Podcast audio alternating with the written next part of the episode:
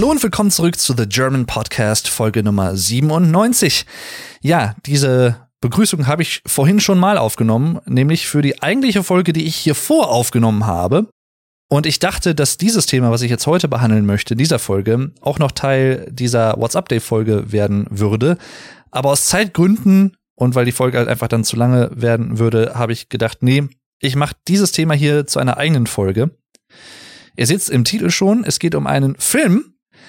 Und zwar nicht um irgendeinen, sondern viele würden vielleicht sagen, um eines der Filmhighlights des Jahres 2023. Und ich kann dem durchaus schon so beipflichten, um das vielleicht schon mal vorwegzunehmen. Und zwar möchte ich ein bisschen über Oppenheimer sprechen. Die Person in zweiter Linie, aber in erster Linie um den Film von Christopher Nolan, ein neues Werk von dem bekannten und auch berühmt-berüchtigten Regisseur, der sehr viele sehr erfolgreiche und auch sehr verschiedene Filme, Blockbuster Hollywood-Produktionen mit Anspruch sozusagen in den letzten 20 Jahren plus minus veröffentlicht hat. Und Filme, die ich alle sehr schätze, aus verschiedenen Gründen und auch aus Gründen, die so verschieden sind, könnte man eigentlich sagen, wie die Filme selbst und was sie erzählen. Und Oppenheimer passt da perfekt rein. Ich persönlich gehe sehr, sehr gerne ins Kino. Also ich bin eigentlich ein leidenschaftlicher Kinogänger. Aufgrund der Pandemie war es dann auch so, dass ich 2020 im ersten Pandemiejahr nur ein einziges Mal im Kino war, das sehr, sehr ungewöhnlich für mich ist. Und zwar Anfang August 2020 im Film Tenet. Das war der vorherige Film von Christopher Nolan. Und für mich der einzige Kinofilm, den ich in diesem Jahr aufgrund der Pandemie geschaut habe. Einer der Filme, und Oppenheimer reiht sich da auch ein, wie ich finde, einer dieser Filme, die sich wirklich auf der großen Leinwand besonders lohnen. Also die kann man natürlich auch auf dem Fernseher schauen, auf kleinen Leinwänden, in kleinen Kinos oder so. Aber gleichwohl glaube ich schon, dass es gewisse Filme gibt, aufgrund ihrer Opulenz, aufgrund ihrer visuellen Ästhetik, die sich besonders auf großen Leinwänden lohnen, beziehungsweise die besonders auf großen Leinwänden stark zur Geltung kommen und ihr volles Potenzial entfalten können. Eigentlich fast alle, zumindest auch die neueren Filme von Christopher Nolan, gehören dazu. Das hat unter anderem auch mit der Art und Weise zu tun, wie er Filme dreht. Denn obwohl er in vorherigen Filmen für gewisse Sequenzen auch schon mal im sogenannten IMAX-Format gedreht hat, das ist ein spezielles bildgebendes Format, was aufgrund seines Seitenformates und seiner kristallklaren hohen Auflösung das höchst qualitative bildgebende Format ist, das es derzeit im Filmbusiness gibt. Und früher waren es nur gewisse Teilsequenzen, die er in diesem Format aufgenommen hat. Und Oppenheimer ist tatsächlich der erste Christopher Nolan-Film gewesen, der komplett in IMAX gedreht wurde, also mit analogen IMAX-Kameras, die speziell dafür gemacht sind und die aufgrund ihrer Besonderheit, auch aufgrund des Seitenverhältnisses und dieser Auflösung, nur in bestimmten Kinos wirklich in der Originalfassung gezeigt werden können. Denn nicht jedes Kino ist IMAX-fähig. Außerdem ist Oppenheimer von Christopher Nolan der erste Kinofilm weltweit, der Schwarz-Weiß-Sequenzen im IMAX-Format gefilmt hat also mit IMAX Schwarz-Weiß-Filmen, die es nämlich bis zu dem Zeitpunkt davor in dieser Form und für dieses Format speziell gar nicht gab. Das heißt, sie mussten tatsächlich von Kodak eigens entwickelt werden. Aber nicht nur das ist im Prinzip eine Dimension, die dieser Film sprengt, denn andere Zahlen und andere Fakten und Statistiken um diesen Film herum sind auch opulent und imposant. Die Länge des Films drei Stunden also man muss definitiv ein bisschen Zeit mitbringen und auch ein bisschen Sitzfleisch. Die Filmrolle selbst ist circa elf Meilen lang und 272 Kilogramm schwer. Es gibt, so habe ich zumindest gelesen, auch einige Kinos, die zwar IMAX-fähig wären, aber nicht unbedingt diese Rollenteller sozusagen haben, also diese runden Tische, um es vielleicht mal so auszudrücken, auf die diese IMAX-Rollen draufgespannt werden. Also auch da musste vereinzelt nachjustiert werden, damit man in gewissen Kinos überhaupt diesen Oppenheimer-Film in seiner Originalfassung, in seiner Originalaufnahmenfassung zeigen konnte. Und mir war persönlich das IMAX-Format schon länger bekannt, also namentlich bekannt und ich wusste auch, was das ist und so und hatte mir aber nie wirklich gewahr gemacht, dass ich eigentlich noch nie einen Film im IMAX-Format geschaut habe. Also ich habe diverse Christopher Nolan-Filme, ich glaube seit The Dark Knight 2008 im Kino gesehen, also alle seitdem, teilweise auch mehrfach. Ich habe das auch in anderen Folgen schon mal erwähnt. Irgendwann werde ich wahrscheinlich auch noch mal eine spezielle Folge zu Christopher Nolans Filmografie machen. Habe ich bis jetzt noch nicht, aber kann ich mir gut vorstellen. Jedenfalls The Dark Knight 2008 habe ich, glaube ich, insgesamt fünfmal Nee, ich glaube dreimal im Kino gesehen, genau, dreimal im Kino gesehen damals, mit verschiedenen Freunden und so, immer verschiedenen Gruppen von Leuten. Und das habe ich unter anderem deswegen dreimal gemacht, weil ich so geflasht war. Also es, ich weiß nicht, ob ihr das kennt, es gibt manchmal so Magic Moments im Leben, gerade auch bei Kunst und der, dem ersten Kontakt mit Kunst, wo man so denkt, wow, das hat mich richtig beeindruckt, das war richtig imposant. Und The Dark Knight war so ein Fall. Ich war 2008 im Kino, hatte Batman Begins geschaut, fand den auch schon ziemlich cool, aber ich war damals noch nicht so wirklich mit dem Schaffen Nolans vertraut. Wusste zwar in etwa, wer er ist und sowas alles, aber war jetzt noch nicht so der, der große Liebhaber seiner Werke. Und dann habe ich diesen Film geschaut und dachte mir, also während des Schauens schon, wow, da gibt's gewisse Szenen, ich sag nur die LKW-Szene, ne, wo der LKW sich überschlägt und so ähm, durch auf dem Boden oder über den Boden gespannte Seile quasi ins Taumeln gerät und dann sich einmal überschlägt und sowas. Und viele, viele andere, die gesamte Bildästhetik, die gesamte Bildgewalt, die eingefangen wurde, also wie auch teilweise visuell mit Perspektiven gespielt wird und wie das Ganze vermittelt wird. Dazu der Soundtrack von Hans Zimmer und James Newton Howard. Wow. Und auch natürlich dann, last but not least, die schauspielerische Leistung von Christian Bale, von Heath Ledger, Rest in Peace, der sich so in seine Rolle des Jokers hineingesteigert hat, dass es ihm, manche würden vielleicht es so ausdrücken, im Nachhinein so ein bisschen zum Verhängnis geworden ist. Jedenfalls seitdem habe ich alle Filme Christopher Nolans auch im Kino geschaut und war immer wieder begeistert auf verschiedene Art und Weisen. Inception habe ich, ich glaube, fünfmal im Kino sogar gesehen. Nicht, weil ich nicht verstanden hätte, sondern weil ich ihn einfach so auch schätze. Und weil verschiedene Leute mich gefragt haben und es hat sich ergeben, dass ich das dann mit verschiedenen Freunden hier und da im Kino geschaut habe und dachte mir, bei diesem Film sagst du nicht nein. Das ist einfach, und es, es sind auch solche Filme, so wie Fight Club von David Fincher, ein anderer Regisseur, den ich sehr, sehr schätze. Es sind so Filme, die so detailgeladen sind, dass man mit jedem Schauen immer noch mal was Neues entdeckt, was man vorher vielleicht nicht gesehen hat. Und das finde ich auch so faszinierend an Filmen. Das machen für mich persönlich, oder das macht für mich persönlich auch ein, ein Film zu einem besonders interessanten Film und auch für mich persönlich zu einem besonders guten Film, wie auch immer man das dann definiert, aber Filme, die einen Wiederschauwert haben und wenn sie ihn haben, die dann aufgrund ihrer Detailfülle immer wieder was Neues bieten, im besten Fall der Fälle. Zumindest, wenn man natürlich mit offenen Augen zuschaut und sich auch darauf einlässt und vielleicht auch ein bisschen aktiv nach neuen Sachen sucht. Das natürlich auch, aber wie dem auch sei, alle Filme seitdem gesehen und natürlich war mir auch klar, ich gucke auch Oppenheimer im Kino. Und dann dachte ich mir, okay, ich glaube, ich mache jetzt mal was, was ich bisher noch nie gemacht habe.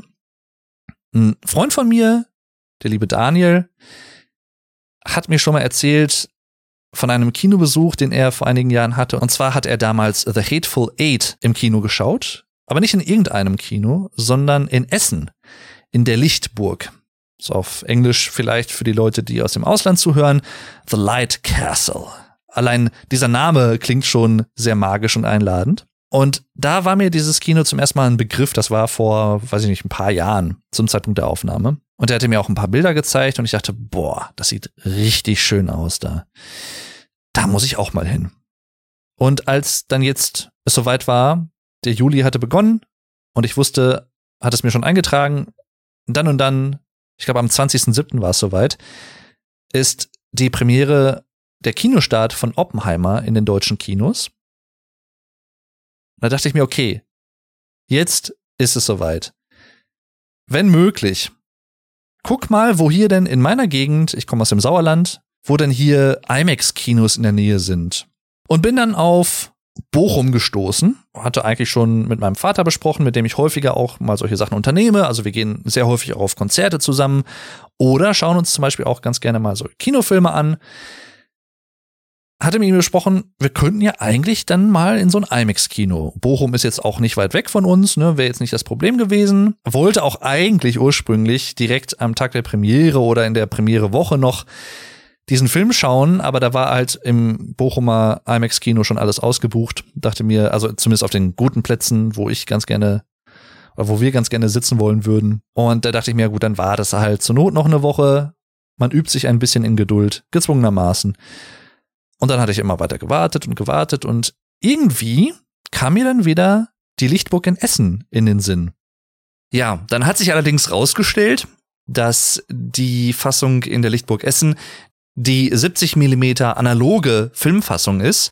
Das heißt, der Film wurde im Original in IMAX 70 Millimeter gezeigt, aber diese Kombination IMAX und 70 Millimeter, die gibt es in deutschen Kinos gar nicht aktuell. Was ich persönlich sehr, sehr schade finde. Ich hoffe, das ändert sich in den nächsten Jahren mal ein bisschen. Deswegen habe ich jetzt erstmal zumindest die 70 Millimeter Fassung gesehen auf einer 150 Quadratmeter großen Bildwand und mit einem geilen Soundsystem. Und allein das war trotzdem auch eine echt schöne Erfahrung. Das heißt, die IMAX-Fassung von Oppenheimer oder anderen Christopher Nolan-Filmen steht für mich noch aus. Aber ich könnte mir vorstellen, dass das irgendwann auch nochmal der Fall sein wird, dass ich dann zum Beispiel in Bochum mal solche Filme im IMAX-Format schaue. Zwar dann nicht 70 Millimeter, aber immerhin IMAX. Und dann dachte ich, ja, das Essen ist ja auch nicht weit weg. Stunde Fahrt oder was von uns aus. Fahren wir halt nach Essen. Da waren halt dann auch noch Tickets frei für die Nachmittagsvorstellung am Samstag, den 29.07.2023. Und ja, Tickets gebucht, genau in der Mitte des großen Saals. Und ich habe mich schon gefreut. Also sowohl, das klingt komisch, weil im Normalfall, wenn man ins Kino geht, freut man sich ja auf den Film. Und das war's. So auf die Erfahrung, die man da hat. Aber ich habe mich zweierlei gefreut. Ich habe mich gefreut auf den Film natürlich. Und ich habe mich aber auch gefreut auf das Kino. Weil ich wusste, das ist, ich hatte mich dann auch ein bisschen eingelesen in der Zwischenzeit, paar Tage vor der Vorführung, dass es ein besonderes Kino ist. Die Lichtburg in Essen ist nicht nur in Essen bekannt, sondern auch weit darüber hinaus.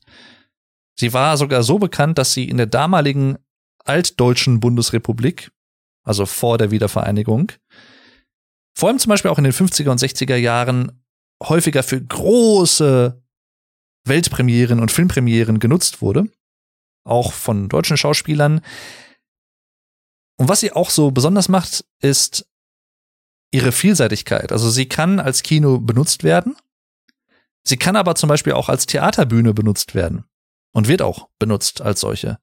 Was damit zu tun hat, dass man die Filmleinwand ausfahren kann und einfahren kann. Das Gebäude wurde 1928 eröffnet und 2002 dann nochmal komplett grundrenoviert. Und es ist tatsächlich der größte Kinosaal Deutschlands mit 1250 Sitzplätzen. Und dann gibt's noch einen kleineren Saal, das Sabu oder Sabu mit 150 Plätzen und auch sehr moderner, sehr hochwertiger Tontechnik, das kommt auch dazu. Zwar gibt es da eine universelle Tonanlage mit Cinema Ray, so nennt sich das von Alcons, das ist der Hersteller und der Anbieter.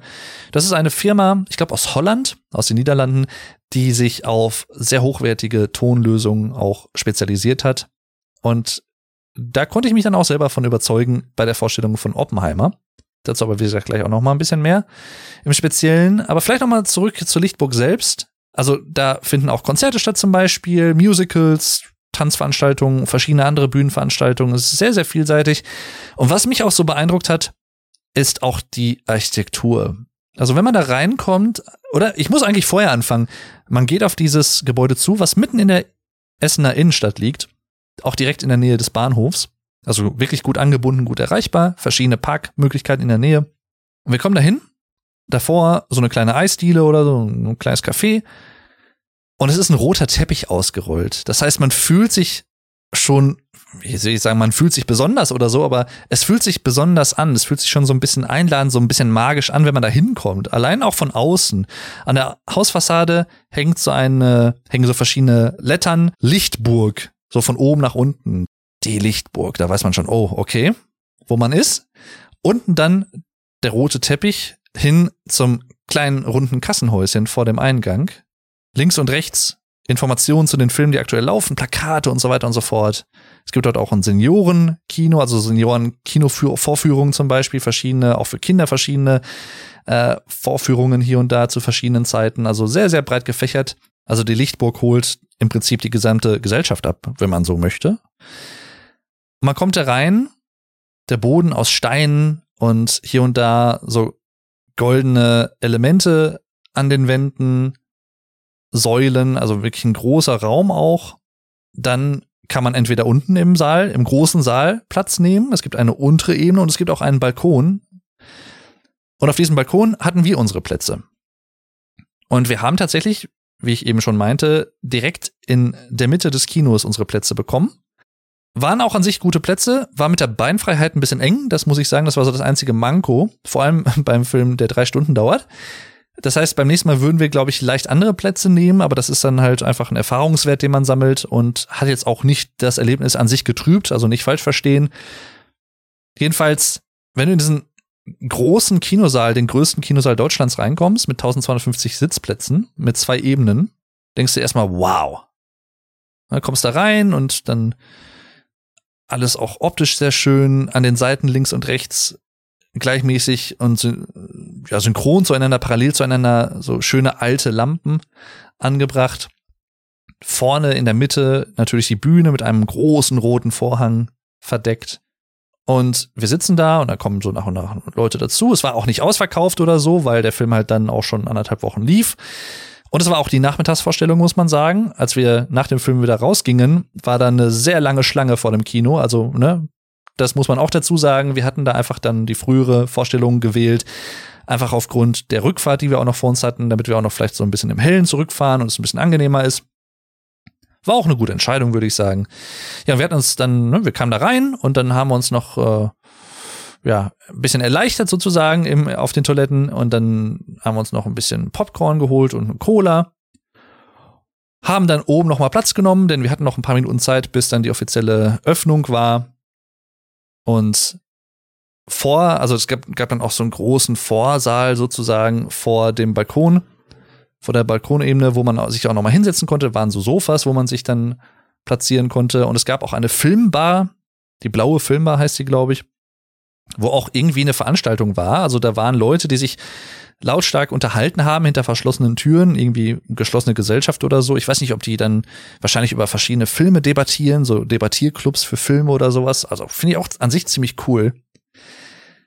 Und da war es, ja, da oben war es ein bisschen warm tatsächlich. Da war jetzt nicht so ein Durchzug oder so. Aber wir haben ja nicht so lange da gewartet. Und dann kamen wir oder gingen um 15 Uhr in diesen großen Saal rein, oben auf der Balkonebene.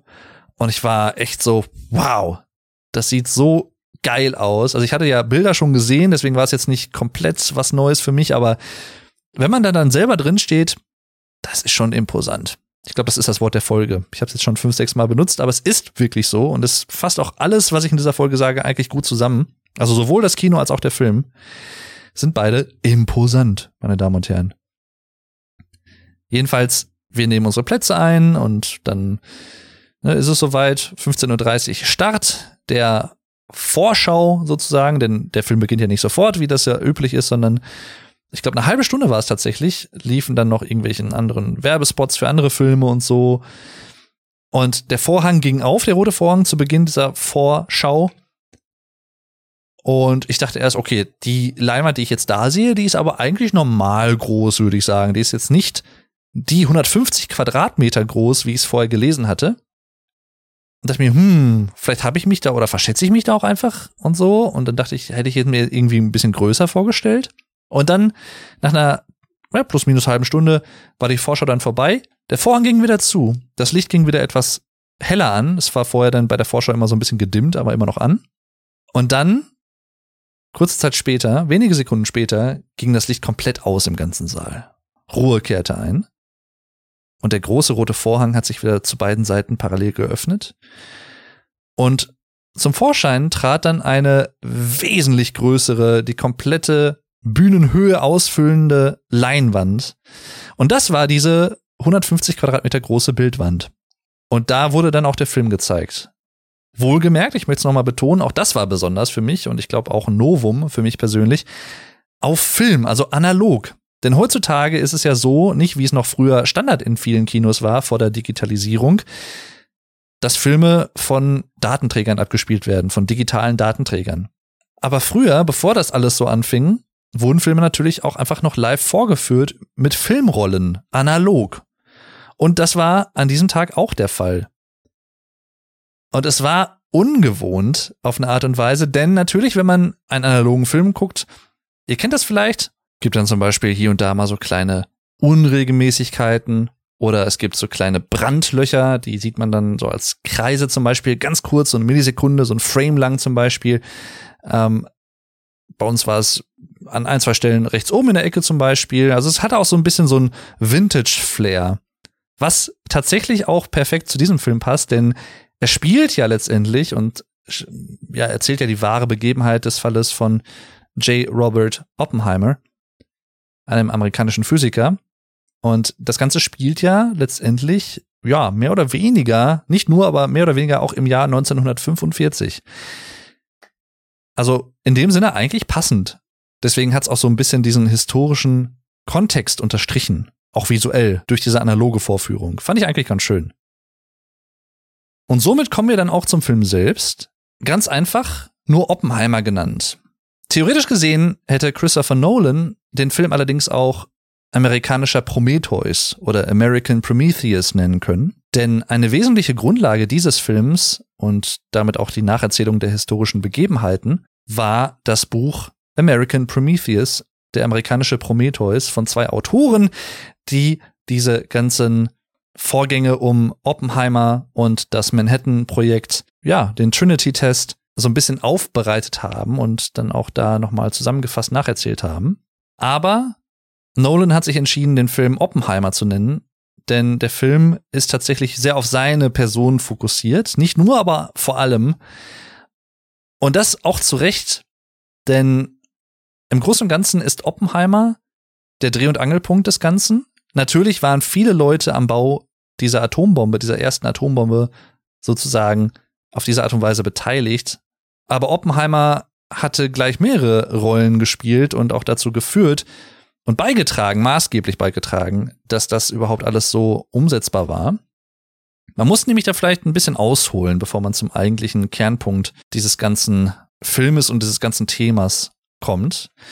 Wer ist denn eigentlich J. Robert Oppenheimer? Und ich drücke das jetzt sehr amerikanisch aus, aber das passt auch, denn obwohl der Name Oppenheimer sehr deutsch klingt und er tatsächlich auch einen deutschen Ursprung hat, sein Vater kam nämlich aus Hanau, war J. Robert Oppenheimer allerdings als Amerikaner geboren. Also er war ein amerikanischer Physiker mit deutschen Wurzeln unter anderem, ein Jude, der vor allem in den 1920er Jahren maßgeblich auch die neuesten Erkenntnisse im Rahmen der Quantenforschung, Quantenmechanik, Quantentheorie in die USA gebracht hatte.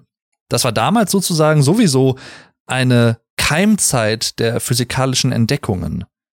Also da hat sich sehr, sehr viel getan, nicht nur durch Oppenheimer, sondern auch durch viele andere Wissenschaftler, viele andere Physiker der damaligen Zeit. Niels Bohr zum Beispiel, ein dänischer Physiker. Werner Heisenberg zum Beispiel, auch in Deutschland. Und es war tatsächlich auch in Deutschland im Jahr 1938, dass zum ersten Mal eine Kernspaltung erfolgreich durchgeführt werden konnte. Und plötzlich war das, was eigentlich theoretisch gesehen zumindest auf Grundlage mancher Berechnungen gar nicht möglich sein dürfte, Praxis geworden. Es war umgesetzt worden. Es gibt im Film auch so eine schöne Szene. Also ich werde ein, zwei Sachen ansprechen, deswegen kleiner Spoiler Alert. Aber habt ihr euch bestimmt schon gedacht? Ich habe es auch, glaube ich, mit dem Titel geschrieben, hoffe ich mal. Äh, jedenfalls im Film gibt's auch eine schöne Szene, Oppenheimer hat damals zum Beispiel in Berkeley unterrichtet, also war auch schon als theoretischer Physiker lehrend aktiv. Also das muss man vielleicht auch noch mal kurz sagen. Es gibt ja verschiedene Arten von Physikern. Er war ein theoretischer Physiker. Auch das ist nicht ganz unwichtig und auch sehr interessant, wenn man das in gewissen Szenen auch sieht oder in gewissen Momenten wo es darum ging, zum Beispiel diese Bombe zu bauen oder so, wo er dann sich so ein bisschen gescheut hat und sagt, nee, ich bin eher so der Theoretiker und Ne, da gab es eine Szene zum Beispiel, als äh, ein Kollege von ihm an der Universität gerade an einem äh, Teilchenbeschleuniger sozusagen auf kleiner Ebene gearbeitet hat und hat ihn gefragt, Oppenheimer oder wie er häufig wohl auch von Kollegen genannt wurde, Oppi, möchtest du nicht mithelfen? Möchten Sie nicht mithelfen, diesen Beschleuniger zu bauen? Und er so, nee, nee, Ich bin eher so der Theoretiker. Das muss man vielleicht auch so ein bisschen im Auge behalten bei dieser ganzen Sache. 1938 war es dann soweit, wie ich eben schon sagte, zum ersten Mal wurde die Kernspaltung entdeckt, beziehungsweise auch durchgeführt. Unter anderem durch Otto Hahn. Zwar hat man damals Uran mit Neutronen bestrahlt und dann auch festgestellt, okay, da gibt's anscheinend irgendwelche Abspaltprodukte. Wir haben da anscheinend eine Art Teilung vollzogen. Und das hat natürlich die Grundfesten der Physik und auch die Möglichkeiten wesentlich verändert. Und als Oppenheimer davon erfahren hatte in den USA, dass dieser Durchbruch gelungen war, hieß es dann von Kollegen von ihm, wir sind gerade dabei, das hier an unserer Universität in Berkeley nachzubauen und nachzueruieren, dass wir das auch machen können. Und er hat es dann so weitergemacht und aufgeschrieben und nochmal alles durchkalkuliert und sagte so, nee, irgendwie. Und dann kam dann wieder dieser Moment, wo gesagt wurde, doch, wir haben es gerade hier auch geschafft. Es geht. Und ich glaube, das war so ein Schlüsselmoment für ihn, man muss allerdings auch dazu sagen, und das ist zum Beispiel eine Sache, die ich im Vorfeld nicht wusste, Oppenheimer war ziemlich linksgerichtet. Also sein Umfeld, sein Bruder zum Beispiel auch und auch einige Bekannte von ihm, auch damals, als er noch selber studiert hatte, waren sehr kommunistisch unterwegs und waren auch teilweise in kommunistischen Vereinigungen aktiv, die es da gab von Studenten, kommunistischen Studentenbewegungen und so. Und er ist zwar nie so wirklich solchen Sachen beigetreten, soweit ich das in Erinnerung habe, aber das ist eine Sache, die ihm später tatsächlich auch noch einige Probleme bereitet hat. Dazu aber vielleicht gleich noch mal mehr. Also er ist in den USA geboren, hat aber auch in Deutschland an deutschen Universitäten unter anderem und auch in Holland gelernt. Ist dann aber wieder in die USA gegangen, wurde in die USA berufen auch, ne, da wurde ihm dann auch die Möglichkeit geboten, ein eigenes Institut dort aufzustellen. Dann ist er wieder zurückgegangen und hat diese Erkenntnisse maßgeblich halt mit in die USA gebracht. Deswegen ist Oppenheimer auch als Physiker, auch in der universitären Welt, so eine wichtige Person. Und so ein bisschen erklärt das dann auch, warum dieses Buch zum Beispiel American Prometheus heißt, der amerikanische Prometheus. Denn Prometheus war ein griechischer Gott, der das Feuer von Zeus gestohlen hat und den Menschen gegeben hat. Das heißt, er hat den Menschen im übertragenen Sinne eine neue Perspektive gegeben eine neue Fähigkeit in Anführungszeichen mit Feuer umzugehen, neue Möglichkeiten gegeben, was natürlich den zivilisatorischen Fortschritt enorm begünstigt hat. Blöd war nur, dass Zeus davon nicht so ganz begeistert war und auch andere Götter und so und die Prometheus deswegen bestraft haben, sehr hart bestraft haben und er deswegen auch öffentlich geächtet wurde. Und das ist so interessant und deswegen, das wusste ich vorher nicht. Also mir war Oppenheimer, das muss ich vielleicht mal allgemein sagen, natürlich ein Begriff, als jemand, der sich auch für Zeitgeschichte interessiert. Und ich wusste auch, dass er da, ne, I am become death, the destroyer of worlds. So, dass das von ihm kommt, dieses Zitat und so, und dass er da mit der Atombombe, mit dem Trinity-Test äh, in Los Alamos, dass er da ne, maßgeblich beteiligt war. Das war mir alles bekannt und dass er Physiker war und so. Also die, die groben Umrisse wusste ich im Prinzip. Aber einige Sachen, wie zum Beispiel seine ja relativ linke politische Einstellung, das war mir zum Beispiel nicht bekannt. Das habe ich neu in diesem Film gelernt. Gefühlt ist die erste Hälfte des Films sehr, sehr stark auf seine eigenen, also Oppenheimers eigene Anfänge bedacht. Als Student damals noch an verschiedenen Universitäten in Deutschland, in Holland, bis hin zu dem Punkt, dass er dann selber zum Lehrenden wird in den USA, in Berkeley und dann letztendlich auch zum wissenschaftlichen Leiter und de facto Leiter sozusagen auch des Los Alamos Projektes beziehungsweise Manhattan Projektes ernannt wird. Und das ist ja so bahnbrechend und so unbegreiflich eigentlich. Man kann das so sagen und man kann sich vielleicht auch so ansatzweise versuchen vorzustellen, aber ich glaube, man kann das nicht wirklich. Er hat der Menschheit zum allerersten Mal überhaupt in ihrer Geschichte, in ihrer mehreren tausendjährigen Geschichte, die Möglichkeit gegeben, sich selbst als Spezies zu vernichten. Und ähnlich wie Prometheus wurde er nach diesem ganzen Trinity-Test und auch nach den beiden Atombombenabwürfen öffentlich geächtet, aber dazu vielleicht auch gleich noch mal ein bisschen mehr. Jedenfalls, es gibt definitiv mehrere Parallelen zu dieser Prometheus-Geschichte und Oppenheimer, weswegen der Buchtitel sehr interessant ist und irgendwo auch gut auf Oppenheimer passt in auf eine gewisse Art und Weise. Jedenfalls Oppenheimer war lehrender Physiker und es begab sich dann, dass er eines Tages Besuch bekommen hat von Colonel Leslie Groves, der Oppenheimer für ein geheimes Projekt, ein Regierungsprojekt gewinnen wollte. Und zwar das sogenannte Manhattan-Projekt. Heute kennt man das, aber damals war es noch geheim. Das wusste keiner wirklich. Und es musste auch geheim bleiben, denn das fällt alles in die Zeit des Zweiten Weltkriegs, 1939 bis 1945. Es war nämlich, um genau zu sein, 1942 der Fall, dass Oppenheimer von eben diesem Leslie Groves besucht wurde und angefragt wurde, um Leiter des Manhattan-Projektes zu sein. Und Oppenheimer hat zugesagt. Und nicht nur er, sondern viele andere Wissenschaftler, die er und auch Groves und auch andere Leute, die mit dem Projekt vertraut waren, maßgeblich dazu gebracht haben, in die Wüste ins Nirgendwo zu ziehen, nachdem nämlich dort mehrere Monate lang eine komplette Stadt errichtet wurde in Los Alamos.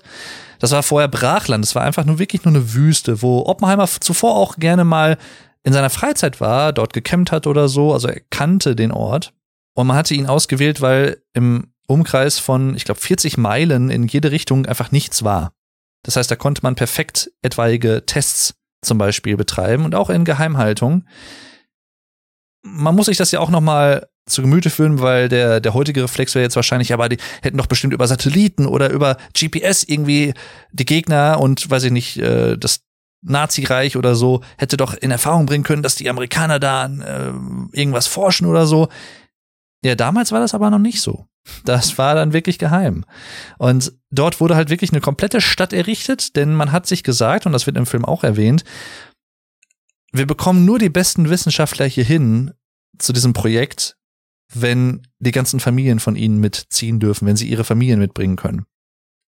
Und so begab es sich dann, dass dort viele Wissenschaftler und ihre Familien angesiedelt haben und zusammen mit Oppenheimer als Leiter dieses Projektes an dem ersten Bauprojekt einer Atombombe mitgewirkt haben. Und hier kommt wieder das zu tragen, was ich gerade eben schon mal meinte. Also nicht nur diese krasse Situation an sich, wenn man sich das wirklich mal veranschaulicht, was da gemacht wird und dass das nur eine kleine Gruppe von Leuten ist, die im schlimmsten Fall der Fälle das Schicksal der gesamten Menschheit beeinflusst da trafen halt wirklich zwei aufeinander, die nichts miteinander wirklich zu tun haben, also auch politisch. Also der eher linke Oppenheimer und der eher konservative Colonel, der später dann auch durch dieses Projekt zum General befördert wurde. Das ist zum Beispiel eine Perspektive, wie gesagt, das, das wusste ich vorher nicht. Also diese politische Gemengelage, dass Franklin D. Roosevelt, der damalige US-Präsident, dieses Programm in Auftrag gegeben hat und dadurch alles seinen Lauf bekommen hat und dann jemand wie Oppenheimer, der aktenkundig wie man hinterher erfahren hat und auch schon vorher erörtert hat, er links eingestellt war und im Verdacht stand und hier und da, dass sein Umfeld und auch er sehr, sehr stark und aktiv auch kommunistische Ideale verfolgt hat. Das war neu für mich und das war, machte das Ganze aber noch mal interessanter, diese Gemengelage, weil zwei zusammengearbeitet haben, die eigentlich unter anderen Umständen wahrscheinlich nie zusammengearbeitet hätten. Und es ist ja so, ich gehe mal davon aus, dass ihr, die ihr das jetzt hier hört, euch auch schon mal mit diesem, mit diesem ganzen Thema, mit diesem Themenkomplex in, auf irgendeine Art und Weise, vielleicht auch eher oberflächlich, aber auf irgendeine Art und Weise beschäftigt habt. Also ihr habt bestimmt schon mal, ne, wie gesagt, euch Gedanken gemacht über atomare Aufrüstung oder Atombomben und sowas. Wenngleich das natürlich für den Otto Normalbürger immer etwas abstrakt bleibt. Auf eine Art zum Glück, muss man sagen. Auf eine andere Art vielleicht auch gefährlich, weil wenn man sich damit nicht wirklich beschäftigt, weil es weit weg zu sein scheint, dann hat man vielleicht auch eine etwas zu naive Risikoeinschätzung, aber das ist vielleicht auch nochmal ein Thema für sich. Was mir halt auch nicht so ganz klar war, also irgendwie schon, aber so ganz explizit nicht. Christopher Nolan sagt zum Beispiel so, und ich habe es auch bei anderen Leuten gehört und ich kann es auch nachvollziehen, wenn ich mich jetzt so damit beschäftige und mich wirklich da hineinversetze. J. Robert Oppenheimer war damals und ist bis heute eigentlich die einzige Person, die jemals gelebt hat, die die Wahl hatte, dass diese Bombe Wirklichkeit wird, dass aus der Theorie Praxis wird, beziehungsweise gehe ich dieses Restrisiko ein, das es gibt. Und auch das ist ein sehr interessanter Punkt bei dieser ganzen Geschichte. Es war nämlich damals, muss man wissen, nicht klar, ob eine atomare Explosion durch eine solche Bombe die Atmosphäre quasi in einer Kettenreaktion entzünden würde und das menschliche Leben nicht mehr fortbestehen könnte. Das heißt, es gab ein nicht auszuschließendes Risiko, dass sich die gesamte Atmosphäre in einer Kettenreaktion entzündet nach dieser Explosion und einfach Leben äh, komplett ausgelöscht werden würde auf dem ganzen Planeten Erde. Und es gibt diese, ich glaube, die taucht auch im Trailer auf, diese Szene zwischen Leslie Groves und Oppenheimer, wie sie genau darüber reden. Also der General oder Colonel zu dem Zeitpunkt war es, glaube ich, noch, fragt dann Oppenheimer, ja, wie, wie ist denn die Chance des Erfolges? Also, oder wie, wie, wie unwahrscheinlich ist es denn, dass die gesamte Menschheit dadurch ausgelöscht wird? Und er sagte, ja, es ist eine sehr, sehr geringe Wahrscheinlichkeit. Und der Colonel fragt dann, sehr gering. Dann sagte Oppenheimer, ja, sehr gering, man kann es nicht ausschließen. Was hätten Sie denn gerne? Ja, mir wäre lieb, null. Eine Wahrscheinlichkeit von null, dass das passieren könnte. Und er sagte, nee, das ist aber nicht so. Das heißt, alle Beteiligten waren sich im Klaren über dieses kleine, aber zugleich extrem große Restrisiko und trotzdem gezwungen durch den Zeitdruck, weil man wusste, dass die Deutschen, also das Dritte Reich und die Forscher des Dritten Reiches, einige Monate Vorsprung hatten im Bau einer nuklearen Bombe, war man gezwungen, halt diesen Trinity-Test durchzuführen und diese Bombe schnellstmöglich zu bauen, aus amerikanischer Perspektive. Und so war es trotz dieses Restrisikos nahezu alternativlos für die Wissenschaftler damals um Oppenheimer. Und auch hier muss man sich vielleicht noch mal so ein bisschen die zeitlichen Skalen in Erinnerung rufen, denn alles, was ich jetzt erzähle, ist im Prinzip in relativ kurzer Zeit passiert. Am 8. Mai 1945 wurde die Kapitulation Deutschlands unterzeichnet. Das war allerdings noch nicht das Ende des Zweiten Weltkrieges im allgemeinen Sinne. Wusstet ihr das so? Ich wusste es zwar dann hinterher, aber also ich habe es viele Jahre später gelernt, aber in der Schule zum Beispiel wusste ich das so nicht unbedingt. Denn letztendlich das richtige Ende des Zweiten Weltkrieges für alle Beteiligten waren die beiden Bombenabwürfe auf Japan, die danach dann die Kapitulation unterschrieben haben und somit auch dann wirklich der Zweite Weltkrieg weltweit geendet hat. Und das war aber erst im September 45, wohlgemerkt. Also, das heißt, letztendlich war die Bombe, und darauf möchte ich in erster Linie auch hinaus, einsatzbereit, um wirklich in der realen Welt und nicht nur in der Wüste getestet und angewendet zu werden, nachdem Nazi-Deutschland schon besiegt war. Ja, das heißt, das eigentliche Ziel, was ja ursprünglich angestrebt wurde, dass Nazi-Deutschland und Hitler in erster Linie damit auch mit seiner Streitmacht und seinem System beendet werden konnte, ich drücke das jetzt mal so ein bisschen einfach aus, das hat dann zeitlich nicht mehr hingehauen. Übrigens, der Trinity-Test, der dann durchgeführt wurde, und zwar am 16. Juli 1945, also nach der Kapitulation Nazi-Deutschlands, der ereignete sich dann tatsächlich noch in der Los Alamos-Wüste. Und im Film, auch das ist typisch Christopher Nolan als Regisseur, diese ganzen Explosionen, die man da sieht, die wurden nicht computeranimiert. Denn das ist etwas, was Christopher Nolan stark ablehnt. Also, wann immer er etwas auf eine reale Art und Weise, wenn auch bildtechnisch getrickst oder so, angepasst durch Perspektive oder wie auch immer, durch verschiedene Linsen, wenn er das aber trotzdem real umsetzen kann, dann macht er das auch. Denn er denkt im Prinzip, und das hat er auch schon in mehreren Interviews gesagt, dass die Nutzung von CGI zwar einfach ist, aber dadurch auch vielleicht zu einfach teilweise. Dass da gar nicht mehr so wirklich die Notwendigkeit besteht, sowas dann auch glaubhaft und real umzusetzen, weil man es ja einfach nur digital machen kann und die Technik wurde auch immer besser und so, aber er setzt halt darauf, dass man das Ganze möglichst authentisch darstellt. Er hat durchaus reale Explosionen gefilmt und dem Ganzen dann eine enorme Bildgewalt verschafft. Auch hier total faszinierend, die Explosion beginnt und es wird super hell. Leute schützen ihre Augen gegen die UV-Strahlung. Manch einer cremt sich auch extrem stark mit Sonnenmilch ein und Sonnencreme, setzt sich dann auf den Stuhl und schaut sich dieses Ereignis an. Es ist, alles ist hell, die Explosion hat stattgefunden, aber man hört den Klang der Explosion noch nicht, sondern man hört nur ein schweres Atmen und dann hört man den weltberühmten Satz Oppenheimers, Now I am become death. The Destroyer of Worlds.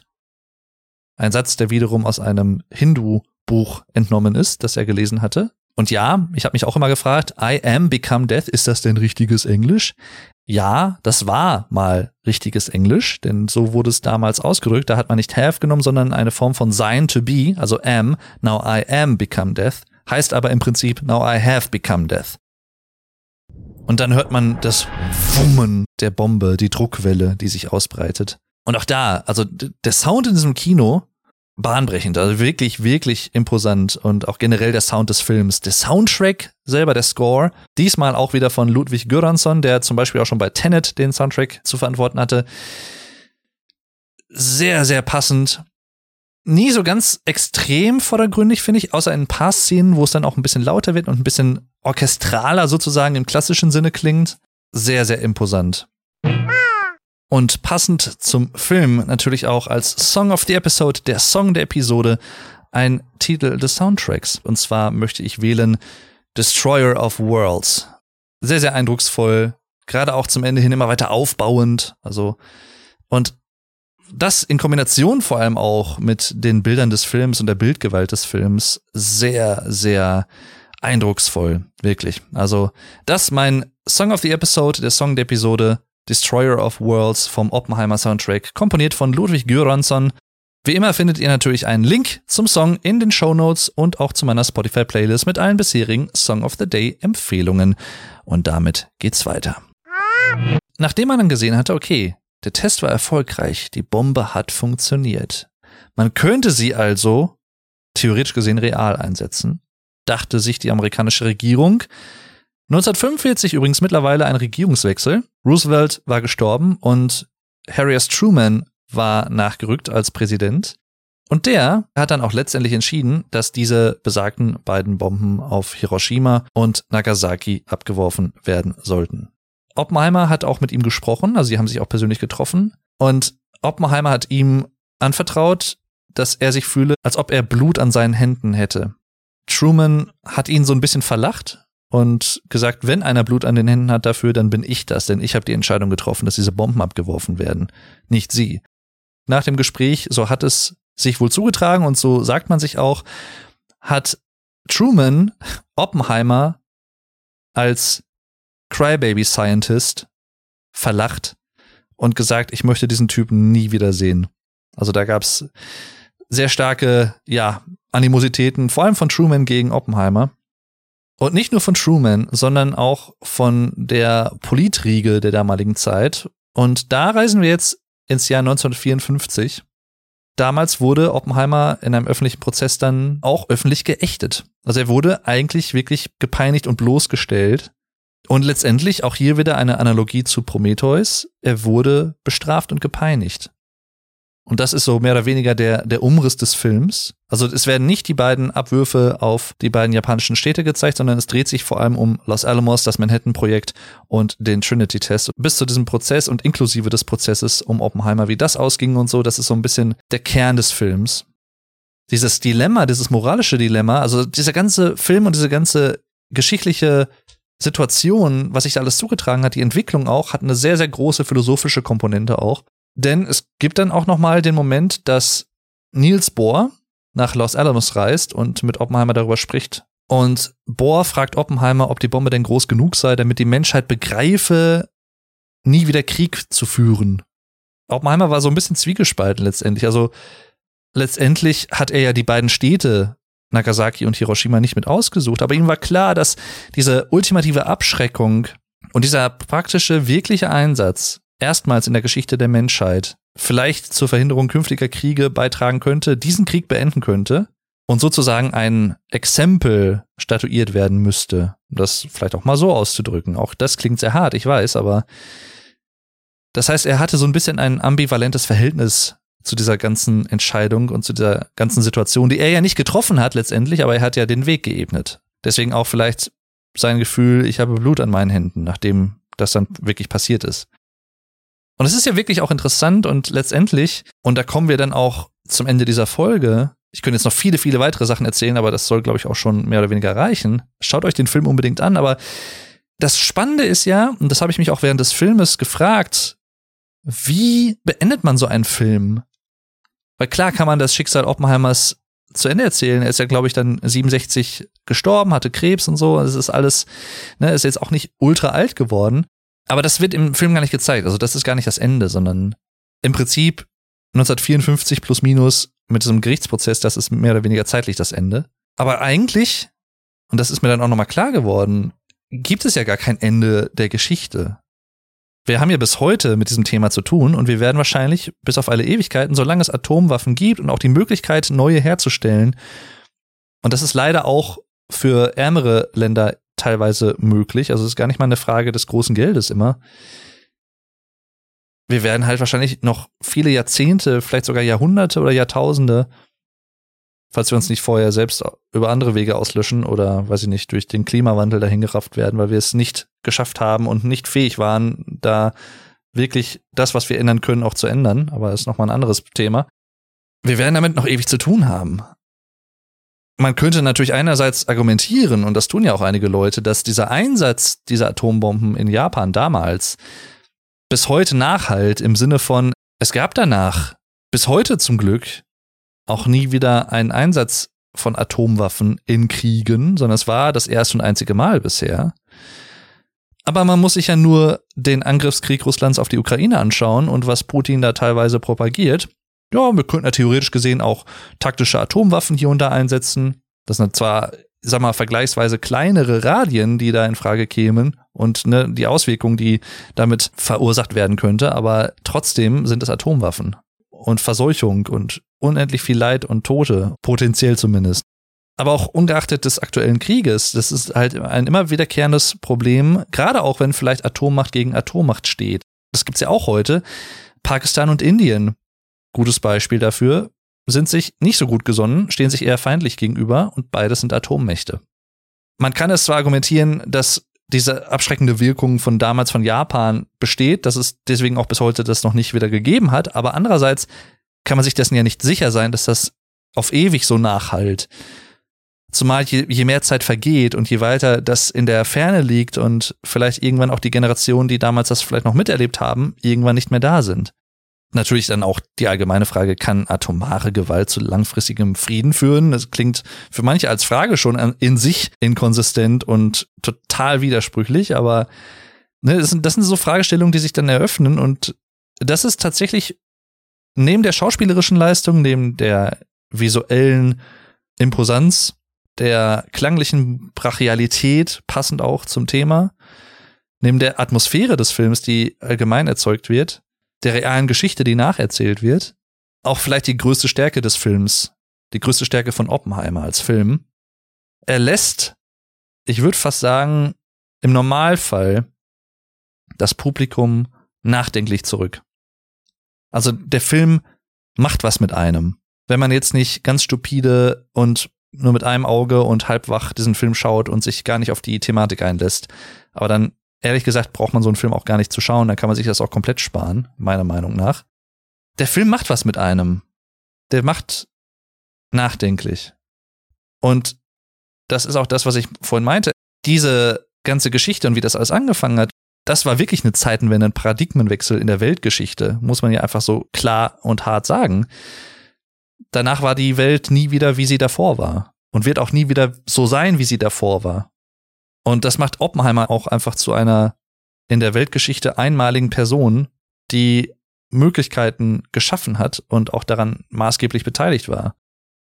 Ja, es ist schwer zu sagen, man kann es natürlich nicht vergleichen, ne? also nicht falsch verstehen, aber ich könnte mir vorstellen, dass in Anführungszeichen die Erfinder von künstlicher Intelligenz, Artificial Intelligence, auf eine gewisse Art und Weise auch so eine Art Oppenheimer-Moment haben könnten, im Sinne von, wir haben da jetzt etwas in die Welt gesetzt, was potenziell die komplette Welt verändern kann. Für alle. Und nicht nur für ein paar Leute, sondern für alle.